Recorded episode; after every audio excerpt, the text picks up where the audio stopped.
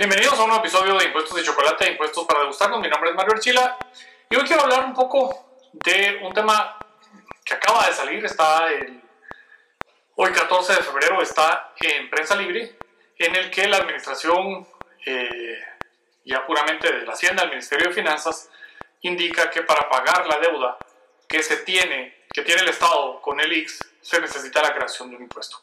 Y vamos a hacer un pequeño análisis de qué quiere decir esto al final para nosotros los ciudadanos. Así que no se vaya a ningún lado y también estaré dejándoles información sobre el seminario que está preparado para el 1 de marzo, webinar sobre temas para cumplir de mejor manera con la administración tributaria y evitar los ajustes. Mi nombre es Manuel Chila y esto es Impuestos de Chocolate. No se vaya a ningún lado. Pues vimos en prensa libre de hoy 14 de febrero que el Ministerio de Finanzas indica que para poder cumplir con la deuda que el Estado tiene con el IX se requiere de un impuesto. Y esto nos tiene que hacer ver que estos, cualquier tipo de programa gubernamental siempre va a requerir del financiamiento de la producción. Ningún programa de gobierno tiene alimentación de recursos propia. Eh, y esto pues es, es, un error y ahora que estamos en campaña lo tenemos que tener muy claro, por ahora que, que, que esto va a ser tema electoral. Cada vez que un político ofrece algo gratis, ofrece algo subsidiado, ofrece y dice que el Estado o el gobierno tiene que ser el responsable de darnos algo, realmente lo que está diciendo es que va a tomar de quienes producimos, y aquí tenemos que entender que producimos todos los ciudadanos en mayor o menor grado, no es el gran empresario el que tiene aquellas 250 puntos de venta en la República de Guatemala y 300 en el extranjero que va a pagar por los programas. Cada uno de nosotros, no importa qué, va a pagar por esos programas.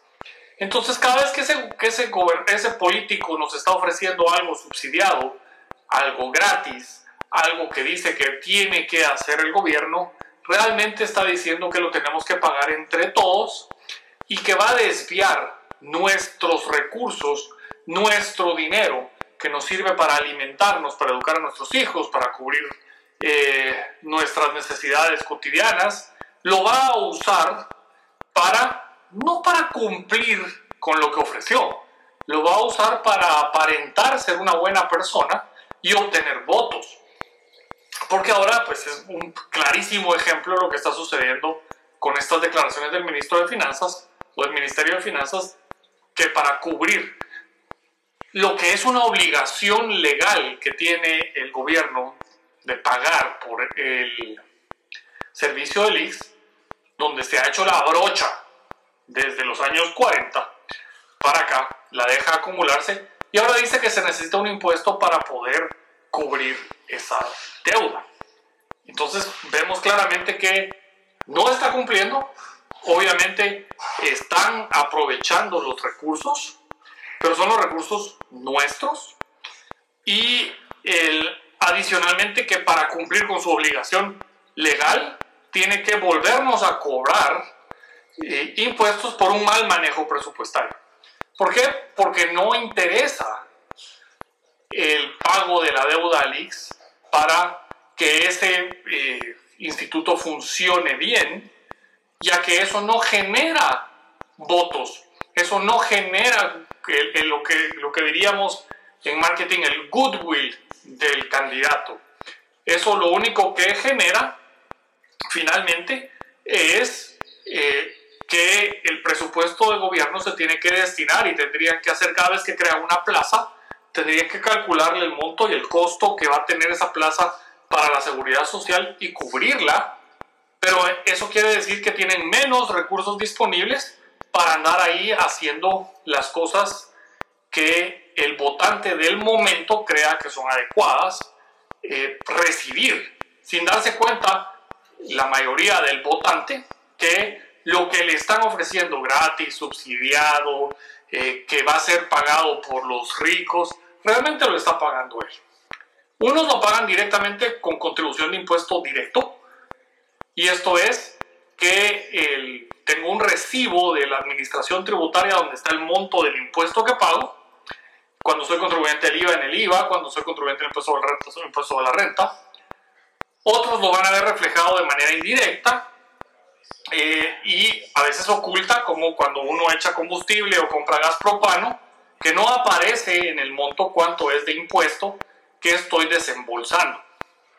Y otros todavía de una manera, hay dos maneras más eh, de eh, empobrecernos a través del aparato gubernamental. Una es por inflación, que pues quizás Guatemala lo tiene bastante más eh, controlado que otros países de Latinoamérica, pero igual ese es uno de los mecanismos. Y el otro es con la reducción de capital disponible para inversión. Cada vez que creamos un subsidio, que creamos un instituto, que creamos un ministerio o un viceministerio, una dirección, una superintendencia, creamos más aparatos burocráticos que para justificar van creando pasos y procesos que nosotros usualmente conocemos como licencias o permisos. Y cada licencia o cada permiso es recursos de inversión destinados a simplemente llenar papeles. Entre más complicado es el procedimiento, el proceso para obtener una licencia o un permiso, justificar eh, un, un nuevo negocio, etcétera, etcétera, van sufriendo los individuos que están más abajo en la cadena. Porque cada vez que yo gasto más, tengo menos dinero para contratar. Entonces, cuando viene inversión, que requiere hacer para poder un negocio, mientras más me cuesten los trámites, menos disponible tengo para contratar.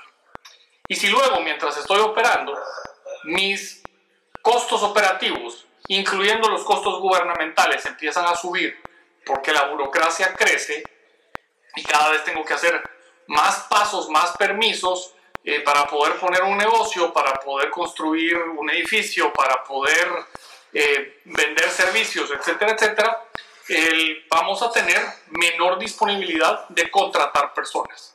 Y eso se ve reflejado en Guatemala con un mercado informal.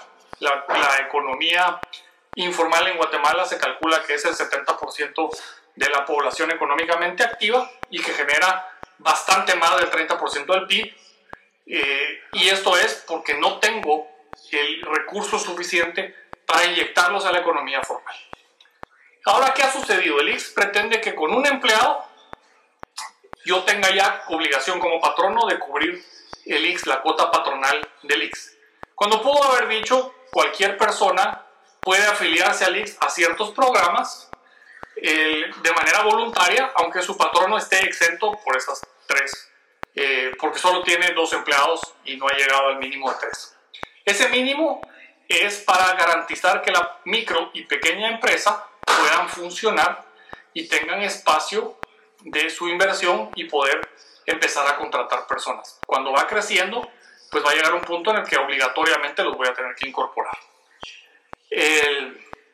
luego tenemos, para efectos de, de ver cómo esta burocracia va creciendo, para poner un negocio en Guatemala requerimos muchas veces autorización municipal, autorización de la empresa municipal de agua, autorización o licencia ambiental, en algunos casos estudios de impacto ambiental, pero para poner una oficina se requiere licencias o permisos ambientales, registros de productos, algunas municipalidades cobran licencias de puerta, tengo que cumplir con trámites para autorización por planes de ordenamiento territorial, esos planes de ordenamiento territorial varían de municipalidad a municipalidad. Más de 300 planes de ordenamiento territorial puede ser que llegue a tener el país.